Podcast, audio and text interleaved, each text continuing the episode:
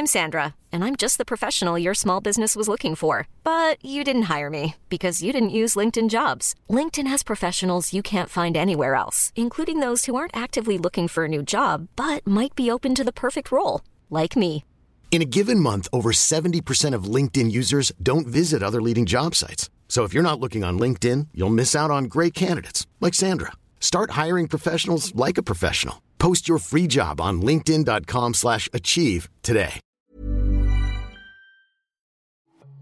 Bonjour à tous et bienvenue dans Pastille, le format court de course épique. Cette pastille fera souffler de temps à autre un vent de fraîcheur entre vos oreilles avec le meilleur de l'actualité running et trail, mais aussi des invités spéciaux ou encore des sujets sur le thème de la santé.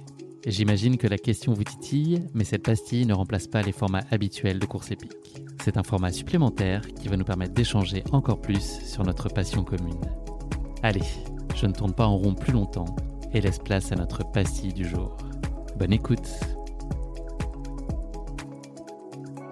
Salut Arthur, je suis ravi de te recevoir dans cet épisode Pastille, le format court de course épique. Bienvenue. Salut Guillaume. Très heureux d'échanger avec toi. On avait euh, échangé il n'y a pas si longtemps que ça. Enfin, c'était, il s'est passé beaucoup de choses depuis. C'était en mars 2023. C'était l'épisode 109 de Course épique, de Plus Belle, qui était un épisode qui revenait sur ton échappée belle 2020. L'une des rares courses qui, à l'époque, avait survécu aux annulations en pagaille du Covid. Et puis qui s'était un peu inscrit dans un moment un peu charnière pour toi ton parcours. Tu sortais de, de deux désillusions sur euh, la TDS, la Diag, et puis tu étais en train de remettre en place pas mal de choses, avec notamment la notion de plaisir qui était un peu au cœur de, ton objectif du moment que tu avais pleinement réalisé sur cette course. Voilà, je te suis euh, évidemment de près depuis. Ça faisait un petit moment que j'avais envie qu'on échange, et puis de prendre de tes nouvelles, et puis d'en donner aussi à nos auditeurs qui suivent avec euh, beaucoup, beaucoup d'intérêt. J'ai beaucoup de retours euh, sur toi et puis sur cet épisode. Donc euh, je suis très content qu'on ait ce temps d'échange aujourd'hui. On va revenir ensemble sur ton année 2023, une année qui a été euh, faste et accomplie. Tu vas nous la raconter.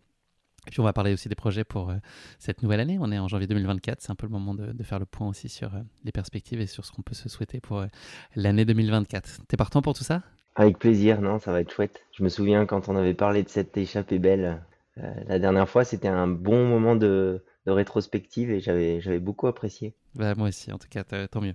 Arthur, on va commencer avec une petite question euh, un peu déconne. Tu connais euh, le podcast. Euh, on enregistre cet épisode le 25 janvier qui marque euh, pile poil aujourd'hui, je ne le savais pas, j'ai découvert. C'est le centième anniversaire jour pour jour de l'ouverture des premiers JO d'hiver à Chamonix. Voilà, je ne sais pas si tu le savais. Eh ben non.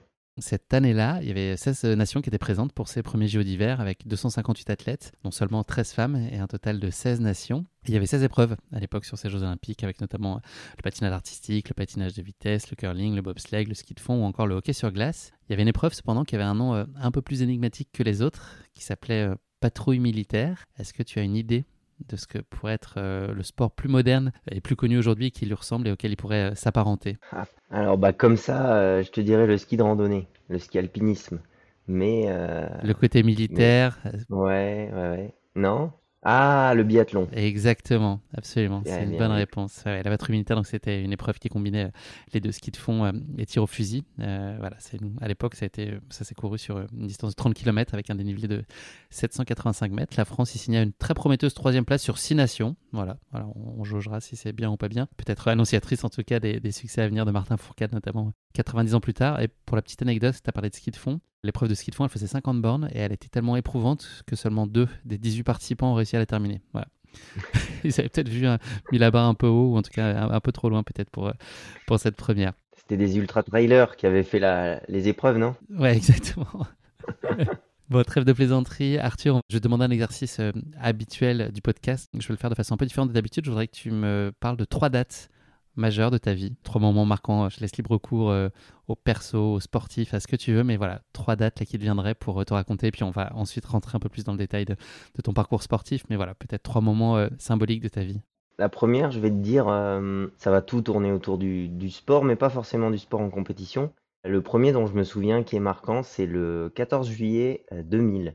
Pour te dire, j'ai un petit caillou chez moi marqué de cette date. En fait, c'est la première fois, j'avais donc 6 ans, euh, 6 ans et demi, où j'ai euh, j'ai réussi à atteindre le sommet de, du Taillefer. C'est un sommet en Beldon qui me faisait rêver quand j'étais petit parce que tous mes parents, j'entendais tout le temps. euh, euh, tous les étés, on va faire le Taillefer, on ramène du Génépi.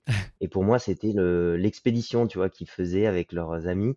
Euh, ils faisaient ça en une journée complète. euh, Et j'avais dit à mon père, moi, je veux y aller avec vous. Il m'avait Pour le dit, bah, Génépi on va s'entraîner. Voilà, ouais, c'est ça. J'avais déjà compris, tu vois. Non, donc je m'étais entraîné euh, à marcher avec un sac à dos, tout ça. Et le 14 juillet 2000, j'avais fait l'aller-retour. Donc je crois que j'avais mis, il faudrait lui redemander, mais 11 heures aller-retour. Ok. T'as une idée du dénivelé? Ah oui, oui, il y a, y a, faudrait vérifier, mais je crois qu'il y a 1200 ou 1500 mètres de dénivelé d'un coup. Ouais, costaud, à 6 ans. Ouais, ouais, et, et, à, et à 6 ans, c'était une belle réussite. Ça m'avait vraiment, tu vois, procuré quelque chose en, en moi de hyper gratifiant. J'étais très très content de moi, juste de moi, quoi. Donc voilà, cette date-là, elle, elle, a été marquante. Mais après, j'aimais pas forcément courir, donc tu vois, ça n'a pas été l'élément déclencheur de à 7 ans de dire je vais faire ça, mais en courant. Ta première réalisation, mais en tout cas, ça m'a. Voilà, exactement. Mmh. Et après, deuxième date, ça va paraître simple, mais c'est la première vraie victoire que j'ai eue sur un trail long. C'était le, trail des passerelles du Monténard mmh en 2016 si je dis pas de bêtises, parce que moi et les dates, euh, c'est un peu compliqué, tu vois, c'est comme les temps de course, je sais jamais exactement. Mais je crois que c'est 2016 où je gagne le, 65 km en m'entraînant pas très bien parce que l'été, bah, quand on est étudiant, on bosse. Mais je me retrouve devant, je gagne. Et là, en fait, je me dis que, en effet, euh, peut-être que j'ai des, pas des cap, oui, si, des capacités, tu vois, un, bagage un peu de, de gamin euh, avec les os solides, euh, le fait d'être tout le temps en, montagne, bah, ça, amène une aisance sur les parcours.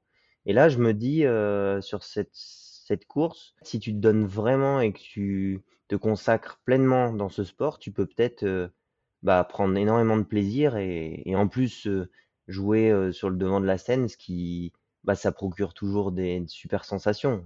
tu vois, faut pas se le cacher. Mmh. L'ego est mis en avant et c'est super. Ça, c'était la deuxième date. Puis la troisième, euh, je pense que c'est quand même euh, l'aller-retour que j'ai réussi à faire au Mont Blanc, le défi La Rosière Mont Blanc La Rosière mmh en 2019 pendant le Covid, pareil. Euh, enfin, c'était juste avant d'ailleurs, qu'on a fait avec mon ancien coach et ami Fabien Antolinos. Et là, là, c'était vraiment quelque chose de partagé. c'était pas du domaine de la compétition du tout. On était un peu un duo.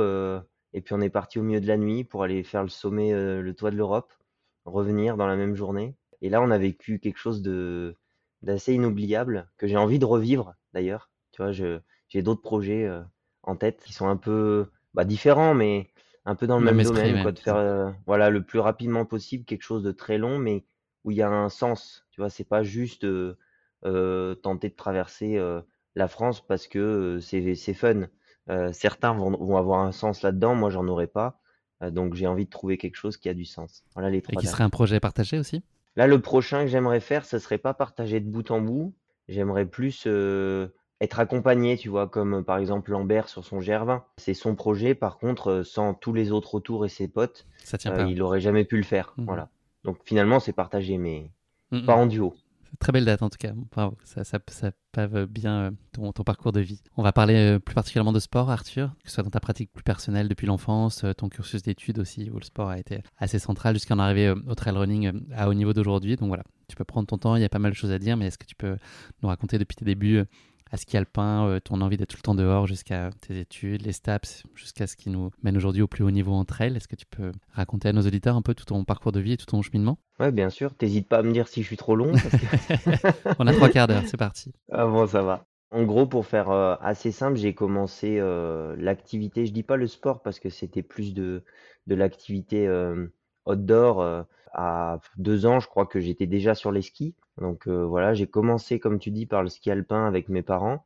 En gros, c'était ski alpin euh, tous les week-ends. Et euh, quand il n'y avait pas assez de neige ou plus assez de neige, c'était de la, randonnée à raquettes. Donc ça, c'était vraiment pour l'hiver. Bah, ma passion, c'était clairement le ski alpin. Hein. Moi, je, je me voyais petit, je voulais déjà faire du club. Je voulais vraiment faire les compétitions de descente. Tu vois, j'adorais ça. J'aimais pas tellement l'effort physique à proprement parler, tu vois, de monter par exemple je me serais, je, je pense, jamais dit, bah tiens, j'aimerais bien en fait ne pas prendre les remontées mécaniques, tu vois. Mmh. Pour moi, c'était c'était la glisse. Voilà, j'aimais j'aimais le l'activité, j'aimais être dehors, mais j'aimais pas forcément euh, l'effort, tu vois, le la sensation d'effort. Pour moi, c'était plus euh, comme une douleur, pas forcément de notion de plaisir dans, dans l'effort physique éreintant. Donc voilà, j'ai commencé par le ski alpin, la raquette. L'été, on faisait beaucoup de randonnées, tu vois, jusqu'à mes 12-13 euh, ans tous les week-ends d'été, on était, euh, on faisait une randonnée dans un des quatre massifs autour de Grenoble, mes parents habitant euh, au pied du Vercors. Donc on en a fait euh, des, enfin un nombre incalculable, dormi dans des refuges avec les amis, tu vois, faire des feux de camp, voir les, les chevreuils, les bouquetins, les chamois. Et petit à petit, je pense que je me suis, je me suis un peu bâti en tant que personne en montagne. Je me voyais très bien dans ce milieu, mais il fallait que j'y retourne très souvent pour peut-être me raccrocher à ça. Et j'ai toujours gardé ce lien, et en grandissant, forcément, là, bah, j'ai plus pris goût à la compétition, à l'effort personnel. Donc, tu vois, petit à petit, je pense que c'est venu l'idée de, ah bah, au lieu de faire de la randonnée avec le sac à dos, le, sandwich, eh bah, je dis à un copain, tiens, demain, ça te dit, on fait ce sommet, mais bah, on y va en basket. Et finalement, je me souviens que arrivé au lycée, j'étais en seconde. Là, on peut dire que j'ai commencé le trail, mais pour moi, c'était pas tellement du trail, tu vois, c'était courir. Voilà, ouais, mmh. courir tranquillement en montagne avec un pote. Et j'y allais le week-end. Et c'est là que j'ai vu sur YouTube, sur ah mais en fait, bah, il y en a, ils en font en compétition, c'est un sport. On a commencé à se passionner à, ce sport avec un de mes, mes amis d'enfance. Et c'est vraiment venu lycée, avant que j'arrive en STAPS. Donc tu vois, je fais le lycée, je commence à courir un peu, à faire plein de sports en même temps. Je faisais du tennis, du rugby, du foot. en, en 3-4 ans, j'ai fait tout ça, quoi. Ouais, ouais, ouais. Euh, non, j'ai, en continuant le ski alpin, parce qu'en au lycée, euh, j'étais en, pas en classe sport, mais c'est un lycée où, où il y a quand même des, des aménagements. Et j'ai pu faire les championnats de France de ski euh, cross en descente. Donc j'avais gardé quand même l'hiver les pieds dans les chaussures de ski. Hein. Tu m'avais dit à l'époque, je me souviens dans notre échange, que tu avais presque plus de facilité sur le ski qu'en en course à pied, qu'en termes de performance euh, naturelle, etc., avec tes, capacités, que finalement le ski, tu performais mieux. En tout cas, ça a peut-être évolué depuis, mais à l'époque, tu m'avais dit ça. Bah, non, je le pense toujours encore. Hein, euh, ceux de ma famille, euh, ils me disent tout le temps, c'est marrant parce que quand on te voit skier, on voit que tu skis presque mieux que tu cours. Et en fait, les gens ne le savent pas, mais c'est marrant parce que c'est vrai que sur les résultats de compétition de ski alpinisme, je, suis bien moins performant qu'en trail parce que je m'entraîne pas spécifiquement. Euh, c'est un sport ultra technique en compétition avec les manipulations, avec euh, tu vois le, le matériel qu'il faut gérer à 100%. Et moi, c'est c'est un peu ma décharge mentale l'hiver de me dire je fais le sport euh, dans lequel je suis presque né, mais sans aucune pression et c'est que du plaisir. Je fais une Coupe de France, je finis 20e, mais je sais que j'ai donné tout ce que je pouvais physiquement et en descente, j'ai rattrapé à chaque fois des gars. Je suis juste content, quoi, voilà. Et puis, je sais que devant, c'est des, des monstres. Donc, euh, donc c'est super chouette. Hmm. Ouais. mais ouais, j'ai toujours gardé le, ski. Donc voilà, je, je, pars en STAPS. Je décide d'aller faire sport-études parce que c'est vrai que c'est. Je voyais que physiquement, j'avais toujours des, des, super notes en sport, que c'était quand même ma passion d'être en montagne. Mais loin de là de me dire euh, que j'allais, euh, en tout cas, vivre de ma passion, c'est-à-dire athlète, tu vois à cette époque. Euh, C'était plutôt quoi la transmission? Ouais, c'est ça, tu voulais transmettre oui, à d'autres? Ouais, c'est ça, je voulais être prof de sport, prof de PS ou entraîneur, je savais pas, mais je voulais vraiment euh, être dans ce milieu. Donc, euh, de fil en aiguille, je me retrouve en, sport-études, enfin en STAPS, à passer le concours de, de prof de PS. Et puis, ben, après, on arrive vite en 2016, justement, où, tu vois, je, je, remporte mes premières compétitions de, de trail un peu long et où je me dis quand même ce serait dommage de passer à côté de, de peut-être quelque chose qui te, qui te rendrait mais complètement vivant. Et si tu pars à Paris, il y a quand même de grandes chances que l'ultra trail, en tout cas, tu mettes une croix dessus pendant 4-5 ans. Qui te dit que dans 4-5 ans, tu n'auras pas d'autres projets, peut-être beaux aussi, hein. mais je voulais vraiment pas lâcher ça sur le moment. Donc j'ai un peu changé de, de voie, tu vois pour rester dans la région, ou en tout cas dans, dans les montagnes. Pareil, il y a eu d'autres changements, c'est qu'ensuite je, je me suis dit, bah, quitte à être en montagne, je vais faire euh, le concours de sous-officier de gendarmerie pour intégrer peut-être le PGHM, euh, secouriste en haute montagne, mmh sachant qu'ils ont un niveau en ski alpinisme, en escalade dingue. Donc j'ai fait euh, pareil tout le chemin pour. Hein. J'ai repassé les concours, les neuf mois d'école pendant le Covid. Pas simple. Et en fin de compte, alors c'est le c'est la loi de la vie. Hein mais euh, je suis pas tombé au bon endroit euh, en unité de gendarmerie. On m'a pas permis euh, de, de, de m'épanouir, de réussir à passer les, les diplômes pour aller au PGHM. Mais euh, un mal pour un bien parce que c'est l'année où je fais troisième de la TDS, euh, l'année d'après 2021 ouais. TMB, mmh voilà.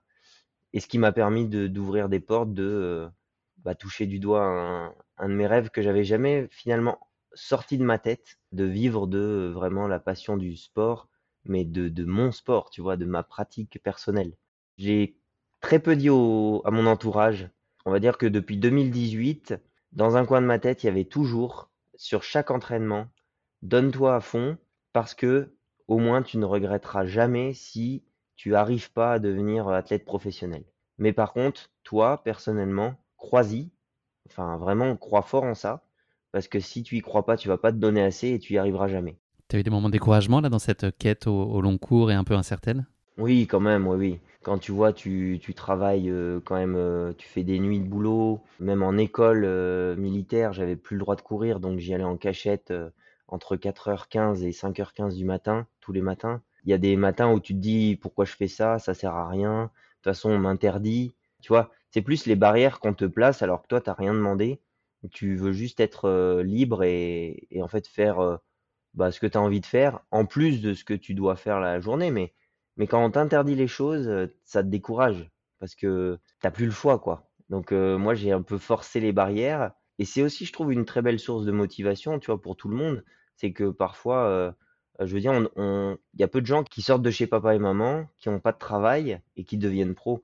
Ça, c'est un peu, il y en a, il y en a, mais très peu. On passe quasi tous par la case. on a un travail à 40 heures par semaine, un logement, tout, toute la paperasse à faire, plus s'entraîner. Mmh. Et c'est ça, tu vois, ce, cette déclic que les sportifs professionnels actuels ils ont, de s'être pas découragé à ce moment-là, tu vois, d'y avoir cru. Et c'est vrai que le double projet est de plus en plus euh, encouragé justement par les équipes euh, qui euh, comprennent que l'accomplissement perso, s'il passe aussi par ça, par la réalisation d'un double projet, mais qu'il ait suffisamment de place pour l'accomplissement sportif, que c'est bien que les deux puissent coexister, et que c'est pas incompatible, et qu'il faut bien juste périmétrer chacun des deux pour se donner les meilleures chances de résultat, et puis à côté de ça, avoir une bonne assise, quoi, un bon socle global personnel. Ouais, exactement. Après, tu as des milieux, c'est vrai, qui le permettent, et ça, je trouve ça vraiment chouette parce que en effet, comme tu dis, double projet, c'est bien aussi pour des personnes qui euh, auraient tendance à stresser. Peut-être un peu euh, se dire, mais si je réussis pas d'un côté, qu'est-ce qui se passe? Donc, bah, il y a toujours l'autre côté qui fonctionnera. Moi, je m'étais plus dit, euh, je veux passer 100% de mon temps à pas profiter parce que c'est un peu vu comme on, on fait rien, mais tu vois, à faire ce que j'ai envie de faire. Voilà. Mmh Et du coup, je pense que c'est une motivation qui m'a qui m'a vraiment suivi jusqu'à il n'y a pas longtemps en tout cas pour, pour réussir à, à devenir athlète à 100%. Donc voilà un peu ma, mon chemin jusqu'aujourd'hui parfaitement raconté. On a bien compris ton, cheminement et, le sens de ta démarche. Arthur, on va revenir plus particulièrement donc sur l'année 2023. On va rembobiner même un tout petit peu avant qu'on ait échangé en mars dernier. Euh, c'était quoi tes ambitions sportives là pour, pour l'année dernière? C'était quoi les, objectifs euh, principaux que tu t'étais fixés? Est-ce que tu avais décidé de faire des choses différemment de l'année précédente? Voilà, comment tu avais abordé cette année 2023 et puis les grands rendez-vous que tu avais fixés sur lesquels on va développer un peu plus plus tard? Eh ben oui, cette, cette année 2023, c'était euh, un peu l'année de la redécouverte avec mon entraîneur. On s'était dit, bon, bah, l'année 2022, on a retrouvé euh, tout ce qui était plaisir, performance. Eric Lacroix, pour le citer, ton entraîneur. Oui, Eric, plus qu'un entraîneur, c'est mon, Partenaire. mon ami maintenant. Ouais, c'est ça, exactement. Avec qui on, on a un peu une relation euh, vraiment très, très proche. On n'a pas besoin de forcément savoir au téléphone souvent pour qu'on se comprenne euh, en termes d'entraînement, en tout cas, et de suivi. C'est assez fluide et c'est idéal pour moi. Donc euh, l'année 2022, on s'était dit bon bah on retrouve plaisir plus performance. J'apprends à me reconnaître, à savoir où placer les curseurs de l'effort, ce, ce, genre de choses. Et 2023, vu que ça s'était quand même bien passé, on avait dit bah pour aller de l'avant, maintenant faut faut un peu sortir de cette zone dans laquelle on est parce que sinon on va stagner. Donc euh, j'avais prévu en avril pour le premier objectif de ma saison, alors que normalement le premier objectif je le place plus en juin et une première course de préparation en avril justement. Là, on avait décalé quand même plus tôt, donc ce qui fait que j'ai fait très peu de ski l'an dernier. Ah, ça m'a un petit peu manqué. Mais par contre, ça a été très bien parce que j'ai fait les, la Transgran Canaria justement en février pour préparer la course en avril qui était Istria by UTMB, un 100 miles, où là, on s'est clairement dit double objectif. Premier, bah, prendre ma qualification pour l'UTMB parce que parce que j'en avais pas, j'avais pas de points l'UTMB 2022 ne donnant pas accès à l'UTMB 2023. Donc ça, c'était l'objectif quand même principal de se qualifier, donc top 3, tu vois, un bel objectif. Et en deuxième objectif, on avait dit, c'est quand même pas une course relevée comme l'UTMB, donc il y a quelque chose à faire. Et s'il y a quelque chose à faire, c'est aller se découvrir. Il me dit, quitte à partir trop vite, vraiment fais-toi confiance, tu pars. Jouer avec les limites. exactement. Tu vas jouer avec tes limites. Tu te dis, mes limites sont là, bah, je suis un cran au-dessus. Voilà. Pas dix crans au-dessus, parce que ça, ça sert à rien. Mais je vais tenter un petit peu plus. Quitte à finir euh, comme j'ai fini d'ailleurs. Vraiment, euh, alors avec du plaisir, hein, mais, euh, mais je pouvais plus avancer. Franchement, les, le corps avait dit stop, mais c'était super chouette. Donc, Sur un parcours qui n'est pas peut-être tout à fait idéal pour toi, pas tout à fait adapté en ah plus. Ah non, en plus, alors c'était c'était bien d'ailleurs de travailler là-dessus. C'est ça ressemble un peu à l'UTMB en plus plat, mais tu vois, c'est pas une diagonale des fous du tout, où je serais plus, en tout cas, en harmonie avec le parcours. Donc euh, là, euh, là, c'était un très beau début de saison 2023 qui m'a, je pense, beaucoup euh, apporté en termes de confiance en moi. Je me souviens qu'après la course, il m'avait dit, Eric, bon, tu vois que t'es pas, t'es pas un manche sur le plat avec tes grosses cuisses. on te dit que tu es fait pour le dénivelé. Finalement, tu fais troisième, tu fais 100 km avec Jim. Et ça, les mots, les mots ont gros impact. Tu te mets une vraie confiance en toi. Donc ça m'a ça m'a aidé pour, euh, pour bâtir l'UTMB qui était le deuxième objectif clairement de l'année, hein. Entre-temps, j'ai fait, euh, des courses un peu plus plaisir. je me suis retrouvé dans les parcours comme Andorre, très montagneux, euh, voilà. Et puis, ben, UTMB, hein, deuxième gros objectif. Alors cette année, c'était, mmh, forcément au fond de moi, j'aurais aimé, faire un podium, top 3. Ça, c'est le rêve. Mais l'objectif numéro un de l'UTMB, c'était quand même de confirmer un niveau et donc, globalement, euh, ça donne un top 10 euh, sur, sur l'UTMB. Donc, je m'étais dit, bah, si je refais comme l'an dernier, ou une demi-heure de moins, hein, ça c'était l'idéal, ça serait juste génial parce que ça montrerait, ça me montrerait que j'ai pas eu un coup de chance l'an dernier où tout s'est bien passé, la nutrition, pas de bobo, pas de, tu vois, de, de trop trop gros coups de mou. Et ça, j'en avais peut-être besoin. Euh, ça m'a montré que j'étais quand même assez carré sur les courses quand je planifie quelque chose euh, en objectif, je fais attention à, au plus de paramètres possibles. Et du coup, tu vois, ça a terminé avec euh, une course qui aurait pu être, euh, je pense, splendide et qui a été au final très belle. Hmm. Voilà, tu vois, c'était un peu le résumé de mon UTMB. On va y revenir un, petit peu plus tard. Je, reviens juste sur, sur Istria, Arthur. Donc, tu as fini deuxième de la course derrière Jim. Donc, c'était une, voilà, une très jolie performance euh, au plus haut niveau. Est-ce que ça a été aussi pour toi un palier ou un marqueur psychologique fort euh, qui te, d'un seul coup, te positionnait, toi, de façon euh, pleinement assumée et, confiante en haut de l'échiquier international avec voilà, l'élite des coureurs? Est-ce que c'est une performance qui a, qui a aussi peut-être permis de t'aider à te sentir légitime à ce niveau-là auprès des plus grands? Ou est-ce que c'était déjà, au regard de tes performances, déjà bien remarqué précédemment, un chemin que tu avais déjà bien entrepris? Alors, en fait, oui, ça a confirmé, mais, euh, mais non, c'est pas ce qui a vraiment déclenché ça. Parce que après l'UTMB 2022, c'était un gros sujet avec euh, Eric, mon entraîneur. En fait, euh, il m'a dit, bon, maintenant, il y a un blocage qui est normal, c'est la loi du plus fort dans ta tête. Tu vois, c'est on dit qu'un tel est, gagne. Et, par exemple, je te prends l'exemple de François Daen, l'UTMB 2022 ou 21 ou ce qu'on veut. Hein. S'il y a François, on suit François. S'il y a Kylian, on mmh. suit Kylian, on le double pas. Mais en fait, euh, là, on parle plus que de soi. Ça veut dire qu'on regarde les autres. Et finalement, c'est pas la solution. Donc Eric m'avait dit, fais comme si vraiment tu courais tout seul euh, avec tes propres sensations. Et si tu doubles un tel, c'est peut-être que lui, ça va pas au début, ça ira mieux après. Et donc Istria, c'était vraiment le. Euh, en fait, bah, la preuve, c'est que je suis parti devant Jim. Sauf que c'est un parcours absolument pour lui, pas tellement pour moi. Et je me suis à aucun moment dit, tu pars trop vite parce que Jim est derrière. Tu fais ça, c'est pas bien, tu vas te le. Non, pas du tout. Donc au final, on a couru ensemble 100 km, on a même pu discuter, ça a été un, moment euh, génial pour moi. Euh, je sais pas pour lui, mais voilà, on a bien bien euh, partagé. Et après Istria, ça a été, quand je te dis oui, c'est que finalement ça a validé. Je me suis dit, mais en fait, oui, pourquoi je, pourquoi je regardais les autres en me disant, contiens-toi ou alors fais comme eux. Euh, non, euh, toute l'année C'est plutôt décomplexé alors le terme, plutôt que légitimé, ce serait ça, la notion bah, peut, peut-être un petit peu, ouais. Parce que, parce que je pense que pas mal d'athlètes, ils, ils se complexent en se disant, euh, bon bah de toute façon, là moi j'aimerais, mais bah non, je vais pas le faire parce que s'il le fait pas, il est meilleur que moi, donc je vais le suivre. Tu vois. Alors que chacun sur un 100 miles a ses propres rythmes. Finalement, il vaut mieux s'écouter soi que de regarder les autres, je pense. Donc euh, ça a quand même bien validé ça. Et maintenant, euh, la preuve est que sur l'UTMB 2023, je suis parti, mais comme si j'étais tout seul en compétition, bien sûr, tu vois, à donner le, maximum, à être le plus carré possible. Mais ce qui fait que je crois que je passe bah, 20e au col de Vosa, parce qu'en montée, j'avais pas d'hyper bonne sensation au début. Et par contre, en descente, je laisse défiler. Et en une descente, je me retrouve deuxième. Et Mathieu, qui m'avait vu passer après la course, me dit Mais qu'est-ce que tu as fait là? Tu as fait une mission kamikaze, tu voulais te flinguer les jambes? Et je lui dis Bah non, en fait, euh, je me suis vraiment écouté moi et ça allait très bien en descente. Plutôt que de freiner et de me faire mal euh, aux, cuisses, j'ai laissé dérouler. Et il me dit ah ouais bah ok finalement euh, enfin tu vois il avait il a compris le, fonctionnement quoi ce qui est la preuve de s'écouter soi et pas trop regarder les autres à l'inverse quand il te double faut pas non plus te dire ça va pas, je vais être nul. C'est moi j'ai mes qualités, j'ai mes on va dire défauts sur cette course à tel instant.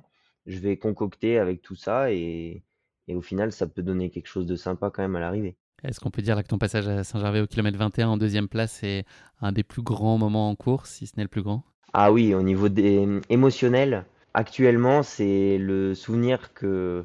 qui est gravé en moi, tu vois, et qui me peut-être donne beaucoup de force sur les, mmh, entraînements et j'espère les futures compétitions, c'est j'ai envie de revivre ça. Quand tu passes premier français sur l'UTMB dans un village euh, plein de monde avant la nuit en plus.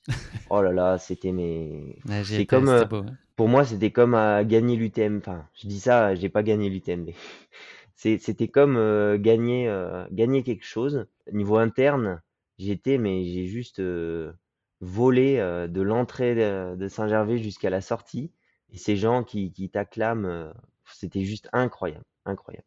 Pour euh, revenir sur l'avant-course, l'UTMB, euh, tu me l'as dit quand on a préparé cet échange, c'est un environnement dans lequel tu te sens très bien. Finalement, tu ressens assez peu la pression, peut-être contrairement à certains autres coureurs. Toi, tu es toujours dans une, optique hyper positive sur ce, qui, ce, qui, euh, ce que cette course euh, promet. Tu avais fini septième l'année précédente, en 2022. Qu'est-ce que ça a changé, en fait, là, de revenir sur cette UTMB cette année-là? Est-ce que par la force des choses, tu avais quand même, toi, plus d'attentes juste pour toi-même sur cette nouvelle édition? Parce que quand on a une septième place et que voilà, tu avais quand même éclaté au, grand jour à ce moment-là aux yeux de, pas mal de monde, est-ce que ça peut biaiser aussi ton approche et l'espèce de sérénité que tu as habituellement face à cette course? Est-ce que ça a pu être une certaine forme de surpression ou plutôt juste une, une surmotivation? Non, alors euh, moi ça a été globalement que du positif. En fait, comme tu dis, sur l'UTMB, je me suis toujours senti euh, à la maison, un petit peu. C'est vraiment la course où c'est une période de l'année où en général je suis en forme. Tu sais, on a des cycles, euh, chacun a des périodes de l'année. Moi, par exemple, octobre-novembre, je suis pas bien. Bon bah, moi je sais que fin août, en général, j'ai un assez un beau pic de forme. J'ai envie de courir, j'ai envie de passer des nuits dehors. Donc, ce qui m'apporte beaucoup de sérénité sur l'UTMB. Euh, deuxièmement, bah, la pression, on ne peut pas dire qu'on n'a pas de stress. Tout le monde a du stress et il en faut.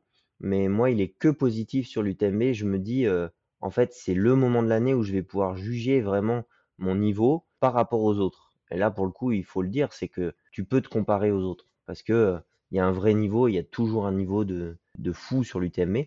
Moi, j'adore ça, me dire que, ah bah, je vais faire ce que je sais faire actuellement et on verra. Du coup, quand tu te dis ça, tu peux pas tellement te mettre une pression négative parce que si tu, si tu sais que tu vas faire ce que tu sais faire, finalement, si les autres sont meilleurs, ils seront devant. Et puis si tu es meilleur que les autres, tu verras à la fin ton niveau.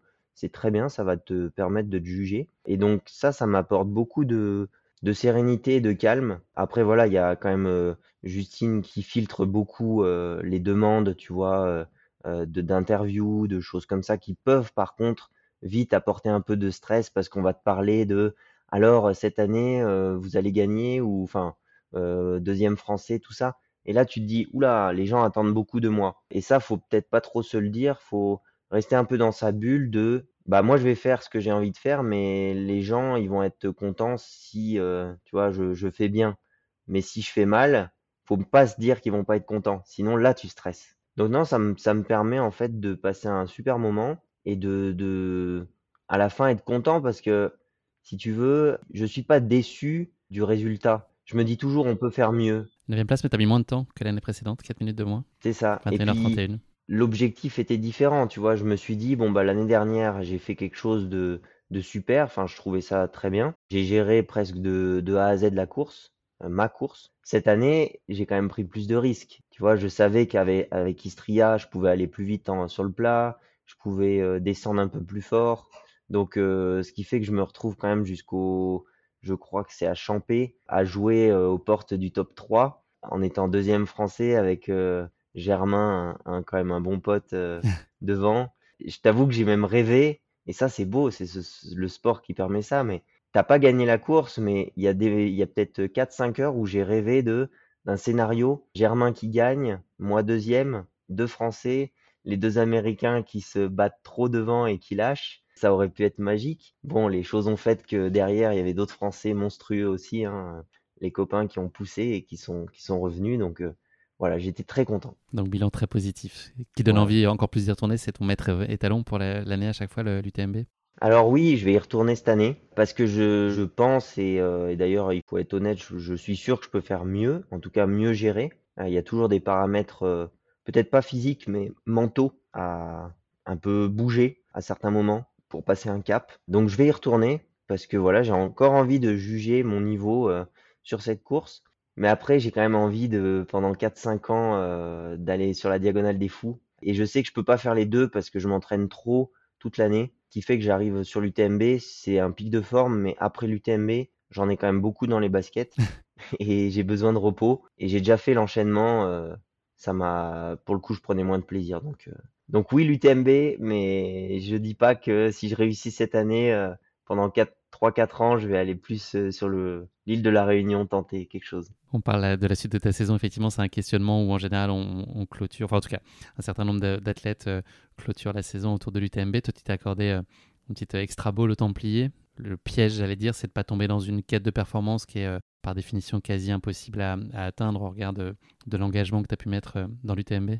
Bah c'est ça, et hum, alors autant, euh, je pense que tous les athlètes, individuellement, si on leur pose la question chez eux, ils vont répondre: «Bah oui, je j'ai pas réussi, euh, à gagner toutes mes courses, mais par contre, je suis très content d'avoir fini telle ou telle course». Par contre, si tu demandes au public, et c'est normal, hein, ceux qui nous suivent, ils vont dire: «Oh, il a raté cette course et cette course dans sa saison, alors oui, il a gagné telle ou telle course et ils se rendent pas compte que, comme tu dis, après un objectif, en tout cas personnellement, moi j'aime beaucoup participer à des compétitions, mais pas pour gagner. Tu vois, les Templiers, euh, ma saison était pleine et je voulais juste refaire cette course des Templiers qui, je trouve, est, superbe avec un, festival euh, vraiment euh, lié au trail, nature, tu vois, c'est un peu l'essence du, du trail en France.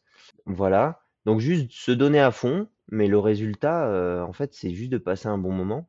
Donc heu, donc ouais, non, moi j'ai fait le le festival, heu, je t'avoue que deux semaines avant, je savais même pas si j'allais courir, hein. J'allais y aller, mais peut-être en rando course, et puis finalement j'ai pris le dossard et c'était un super moment et pour te dire, euh, je je sais même pas quelle place j'ai fait, heu, finalement sur le festival. Donc J'ai l'info si euh, tu veux. donc juste plaisir. Bah, c'était ah pas l'objet. Non, non, je je sais que je finis devant, mon pote Hugo Ferrari et que que c'était bien sympa aussi de se de se friter entre copains, sans jouer la gagne. C'était c'était fun. Ouais, 33e, c'était ça ta, ta, ta, position, mais c'était ah, c'était pas de toute façon pas l'objet. Arthur, ton année, elle a été euh, très dense, parce qu'on a parlé là des grands rendez-vous. Euh, il y a euh, ton trail chouchou qui est le trail de la Rosière euh, au mois de juillet, le Montre Trail, le Red Light Trail Festival, le Trail sans Andorre, tu nous en as parlé aussi. 1000 heures d'entraînement, accessoirement aussi, de quoi s'occuper. Je vais te demander de faire un petit bilan de l'année 2023, mais façon conseil de classe. L'idée, c'est à la fois tu peux me parler de course, mais tu peux aussi me parler de choses plus de ressenti, enfin tu vois, euh, d'accomplissement, de sentiments sur ton année. Tu vois, donc ça peut être, je sais pas quoi, euh, ma qualité d'entraînement, euh, mon état d'esprit, ou ça peut être ma performance sur telle ou telle chose. voilà, bref, il y a quatre catégories, comme si on était à notre conseil de classe. Donc l'excellence, les félicitations, les encouragements et puis la mise en garde. Alors le vrai nom c'est la mise en garde pour conduite, mais je pense que tu as eu un comportement irréprochable toute l'année. Donc voilà, si on devait attribuer un peu sur cette année 2023, le petit élément de mise en garde, ce serait quoi si on commence par le bas de la pyramide? Ah bah clairement il est facile celui-là, c'est euh, ce serait ne pas trop en faire. Ok. Parce que tu vois, euh, je sais très bien qu'un jour comme aujourd'hui, où il fait grand soleil, il y a la neige, si j'ai 2-3 heures d'entraînement, je suis tout seul, ça peut vite glisser sur 5-6. Euh, ok. Voilà. Donc dans Après quand je suis en groupe, c'est différent.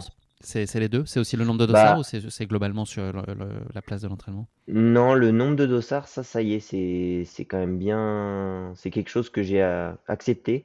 Euh, je réduis même d'année en année. Pourtant, tu vois, euh, mon volume d'heures d'entraînement augmente. J'ai jamais fait euh, auparavant 1000 heures d'entraînement et euh, 500, je suis à plus de 500 000 mètres de dénivelé. C'est la première année que je fais ça. Par contre, c'est aussi l'année où je fais le moins de courses. Alors, ça en reste beaucoup pour certains, mais, mais pour moi, c'est moins de courses. Donc, non, non, c'est vraiment au quotidien. attention. Enfin, c'est bien ce que je fais, je pense, mais il faut pas que ça, ça aille trop loin. Les encouragements, des choses qui sont promettent, des choses que tu entrevois et qui sont annonciatrices euh, du meilleur si tu fais euh, les choses comme il faut, si tu les travailles, développes comme il faut. Bah, les encouragements, je pense, c'est sur le travail mental qu'avant je négligeais, je, je m'y intéressais même pas forcément. Tu vois, je disais souvent, euh, Oh, depuis, depuis l'échappée belle, moi, mentalement, plus rien ne peut m'arriver. Je prends le départ, j'arrive au bout, sauf une blessure. Mais en fait, maintenant, on commence à travailler sur des, sur des moments de course où le mental peut t'aider à, sur ce moment-là, aller plus vite, euh, ne pas relâcher, pas aller dans ce petit, euh, des craintes de faiblesse de bah finalement je vais ralentir parce que je suis bien dans cette zone. Non, non, on peut aller plus loin. Et là, on le travaille euh, quand même souvent à l'entraînement et surtout sur du spécifique euh, avant l'UTMB. Donc, encouragement là-dessus. Les félicitations. Félicitations sur le, le côté assidu. Il peut faire n'importe quelle météo, il peut faire... euh, En fait, si, si j'ai décidé d'aller m'entraîner parce que, parce que j'en ai envie, euh, je vais le faire. Je, je vais trouver le moment, je vais... Il y a des fois, je suis fatigué, mais j'y vais quand même. Et je sais que ça me procure beaucoup de bien-être au final. Donc euh, là-dessus, ouais, non. Quand il faut... Alors, faut... le il faut, c'est faut pas trop le dire. Euh, parce que c'est en plus c'est pas vrai, tu vois, je me force pas. Euh, mais c'est plus euh, félicitations euh, sur euh, punaise, t'arrives à avoir envie sur chaque sortie. Et ça, c'est vraiment chouette. je L'excellence. Ah, l'excellence. Dur de s'accorder ça. Ouais, je... Alors même si, bah, tiens, je dirais, grâce à Eric justement, qu'aujourd'hui, et je pars de très loin, je me permets de dire que j'ai tel niveau, je suis fort, je m'entraîne beaucoup, je performe. Quand je prends le départ d'une compétition, euh, rien que ce, ce mardi à la Rosière pour une montée sèche, je veux gagner. Tu vois, je veux être devant parce que ça procure des bonnes sensations. Je vais dire excellence sur ça, c'est l'état d'esprit que j'ai réussi à, à changer et à accepter. Parce qu'en fait, quand on dit je veux gagner, quand on dit je suis fort, euh, j'étais le premier à dire mais ça va pas lui comme il se la pète. euh, tu vois, euh, non mais Mhm. tu vois, Edgar Gros-Piron avant une descente de ski de boss qui dit mais moi de toute façon je vais être champion du monde. Ça avait fait polémique, les gens ont dit mais il se prend pour qui, tout ça? Et en fait, je vais te dire euh, que pour gagner, il faut accepter de s'autoriser de gagner. en fait. Et je pars de très loin. hein. Euh, moi, été le premier à dire euh, quand on me disait oh bravo pour euh, telle course et tout, je savais même pas quoi répondre. Je voulais direct esquiver le sujet et dire et toi, t'as fait quelle course cette saison? Bravo. euh.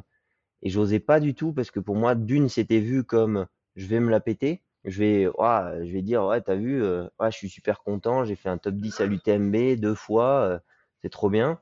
Et en même temps, bah, je me mettais une barrière parce que comme j'en étais intimement convaincu, bah, sur l'UTMB de l'année d'après, bah, j'allais pas me mettre devant. Donc euh, en fait, euh, c'est un peu un cercle vicieux. Et Je vertueux pense aussi. qu'il faut le faire bien. Si on le voit positivement, Voilà. ça peut créer Oui. aussi une belle, une belle oui. dynamique. Voilà. Merci beaucoup Arthur. Avant qu'on ouvre le chapitre de 2024, j'ai une dernière question pour toi sur cette année 2023. Euh, L'image que tu en retiens plus comme spectateur, donc que ce soit euh, sur place ou derrière un écran, est-ce qu'il y a un moment de l'année qui t'a euh, particulièrement fait vibrer? Je sais pas, Courtenay à l'UTMB, les championnats du monde où l'équipe de France a brillé ou toute autre chose, peut-être dans un registre plus perso. En tant que spectateur, qu'est-ce qui a été aussi euh, marquant pour toi cette année? Il y a surtout un moment que je retiens, après peut-être parce que je l'ai vécu de l'intérieur, mais c'est vraiment euh, cette, euh, cet engouement qu'il y a pour, euh, pour l'ultra trail. En fait, en trois ans, depuis, tu, allez, depuis la, troisième place que j'avais fait à la TDS, donc 2021, depuis ce moment-là, je vois que ça a explosé en termes de spectateurs, en termes de ferveur, de suivi. Les gens commencent à comprendre ce que c'est que l'ultra trail.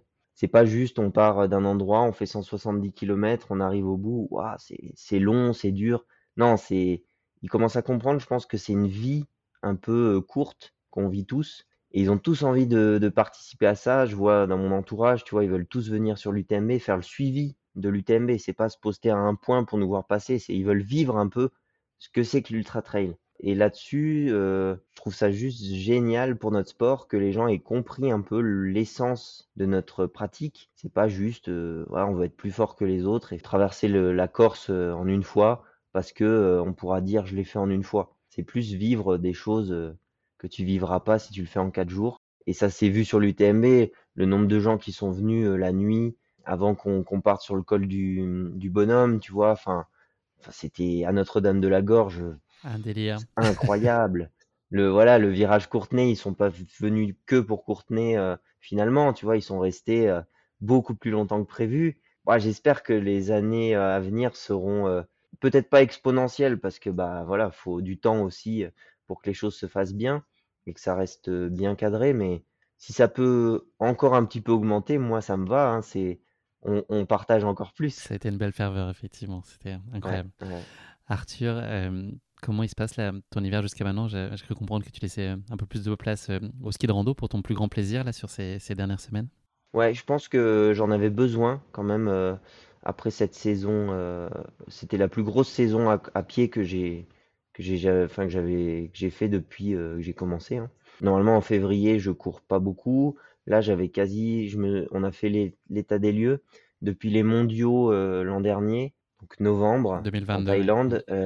Ouais, j'ai pas eu, j'avais pas eu de, de coupure de compétition et, et de challenge à pied. Donc là, j'avais vraiment ce besoin. En plus, on est à La Rosière, donc station de ski. Je m'y retrouve vraiment là dans, la coupure. Euh, Je continue deux fois par semaine de courir, parce que j'aime bien. Mais le reste du temps, c'est ski. Je participe euh, à pas mal de compétitions euh, d'individuels ou, ou duo que je connais dans des massifs comme Beldon ou, ou même la Tarentaise, parce que vraiment, j'y prends beaucoup de plaisir. Donc j'espère que ça me fera déjà du volume en dénivelé. J'en ai déjà trois fois plus que l'hiver dernier, ce qui est bien pour l'ultra. hein, pense quand même que ça fait une grosse base de d'endurance. Tu travailles beaucoup en zone 2, zone 3 en ski de rando. Ça a beaucoup aidé, je crois, Germain sur euh, l'année précédente. Germain Granger, il avait beaucoup fait, fait le focus sur, sur le ski et on voit la saison qu'il fait derrière. Oui, oui, tu vois, voilà, il fait une très belle saison. Hein. C'est pas de choc, mais en même temps, tu es haut en altitude. Tu simules un effort de montée euh, type euh, ultra parce que tu as les bâtons. Et en 4 heures, tu fais un dénivelé que tu ferais en 7 euh, en, en courant. Donc voilà, je vais essayer d'aller jusqu'à euh, mi-mars avec la Pyramenta. Ça, c'est un événement un petit peu comme l'UTMB du ski alpinisme. Et puis après, petit à petit, remettre, le- remettre les dossards à pied parce que j'aime quand même bien euh, en mars euh, me dire que ça y est, quoi, on y, on y retourne. Qu'est-ce que tu peux nous dire là justement sur 2024 que tu nous ai pas déjà dit sur, sur ton planning? Qu'est-ce qui est euh, confirmé à ce stade? Bah écoute, euh, deux choses qui se confirment. Euh, l'envie de, de, retourner sur l'UTMB au moins une dernière fois. Pour le coup, peut-être euh, pas confirmée, mais tu vois, elle est euh, au fight avec moi-même. Me dire que maintenant, ça fait deux ans que je trouve des points à améliorer. Là, je veux plus avoir d'excuses à la fin sur moi-même en disant ouais, tu peux faire mieux, tu vois. Là, j'ai envie de me dire, je pouvais pas faire mieux. Donc, je sais pas si ça se fera, mais j'ai envie de ça.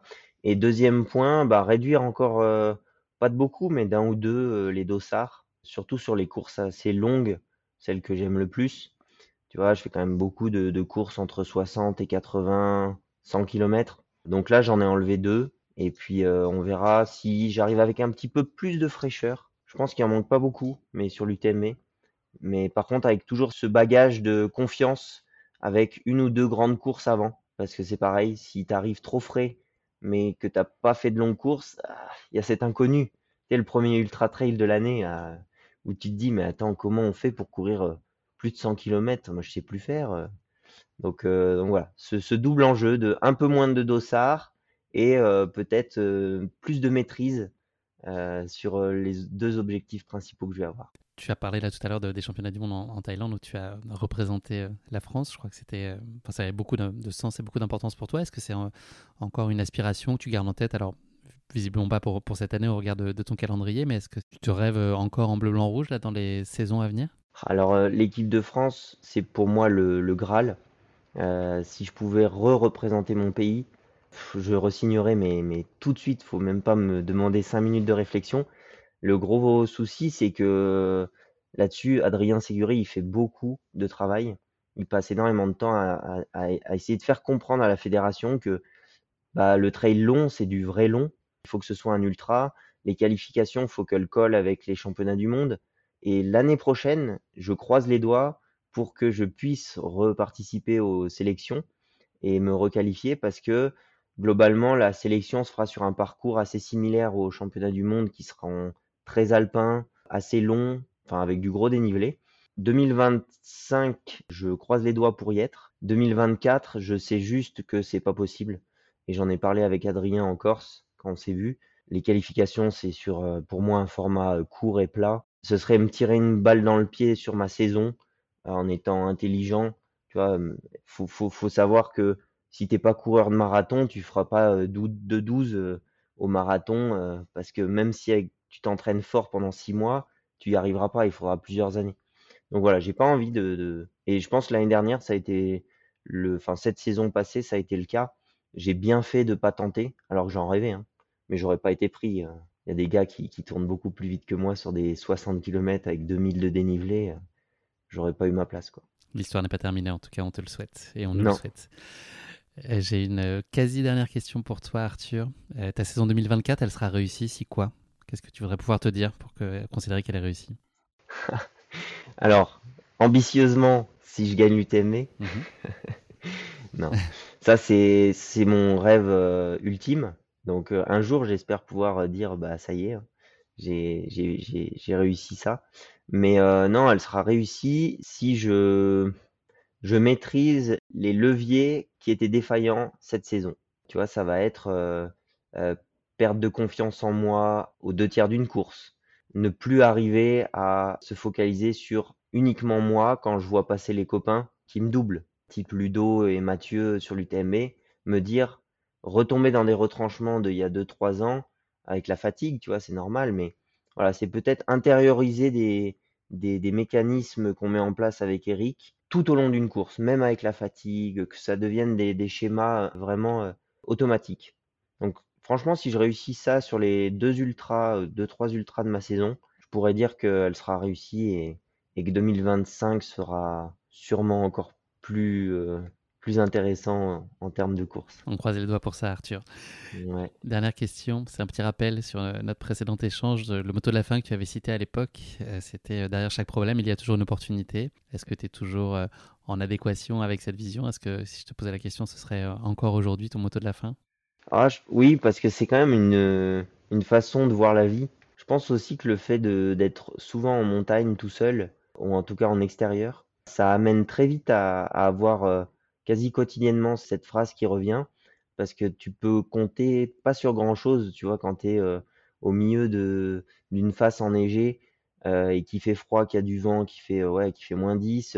Euh, en fait, il y a une solution, c'est de toute façon, faut redescendre à la maison. Tu vas pas appeler quelqu'un qui va venir avec sa, sa voiture te chercher, te mettre au chaud. Tu vas pas appeler le PGHM en hélico. Enfin, ça, ce serait, tu vois, un peu l'extrême.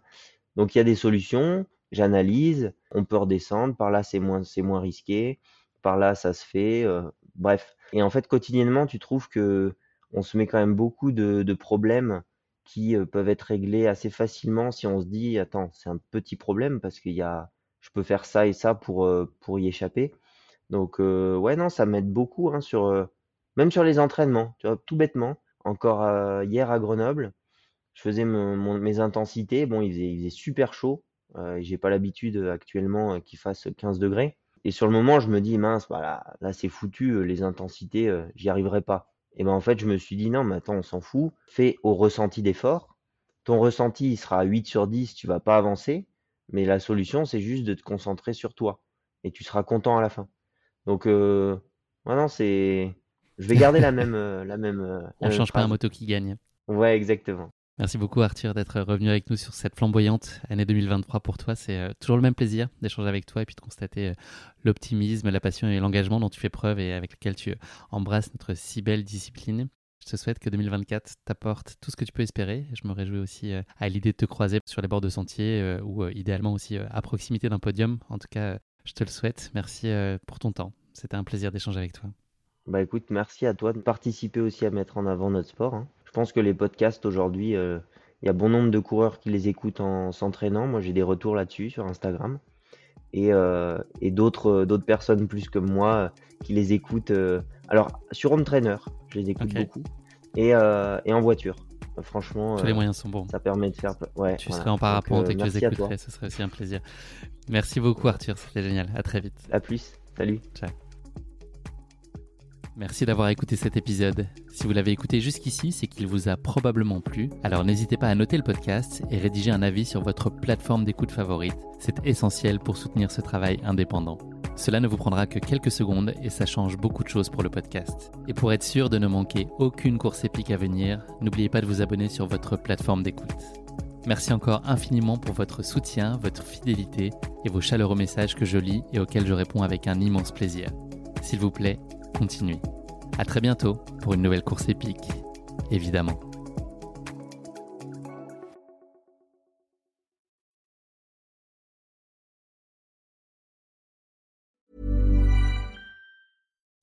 When you make decisions for your company, you look for the no-brainers. If you have a lot of mailing to do, stamps.com is the ultimate no-brainer. Use the Stamps.com mobile app to mail everything you need to keep your business running with up to 89% off USPS and UPS. Make the same no brainer decision as over 1 million other businesses with Stamps.com. Use code PROGRAM for a special offer. That's Stamps.com code PROGRAM.